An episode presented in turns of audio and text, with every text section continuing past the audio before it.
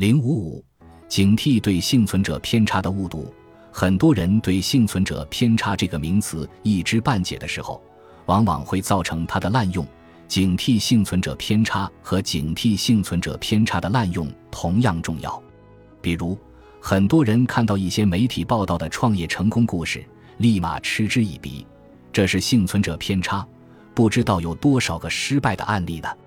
然后对成功者的方法和经验一概摒弃。幸存者偏差这个概念是如何被滥用的呢？还是举记者在高铁调查买票的例子。幸存者偏差理论只能让我们明白，记者在高铁上进行调查来判断所有人都买到票这种方法是不科学的。但是它并不能直接推断出所有人都买到票这个结论一定是错的，因为剩下的人有没有买到票这一信息我们不知道。春运的时候，我们能根据常识判断他们可能买不到票。但平时的高铁基本上是想买到票的人都能买到票，因此不能因为记者调研方法是错的就得出结论一定是错的。错误的反面不一定就是正确，因此而直接判断肯定有人没买到票就属于幸存者偏差的滥用。警惕幸存者偏差滥用非常重要。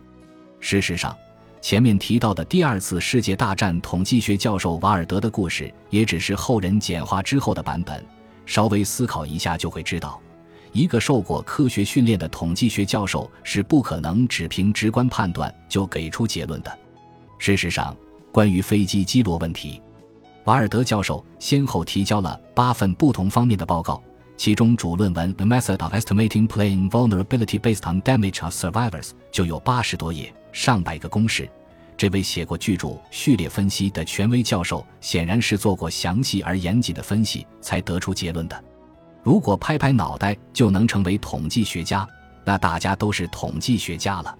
让人遗憾的是，年仅四十八岁的瓦尔德教授，虽然善用幸存者偏差的思维找到了战机隐藏的危险，但自己还是在空难中与妻子双双遇难。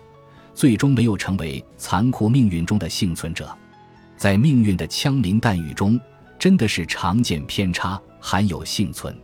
正如那句流行的话：“爱笑的女孩运气都不会太差。”没错，因为运气差的女孩根本笑不出来。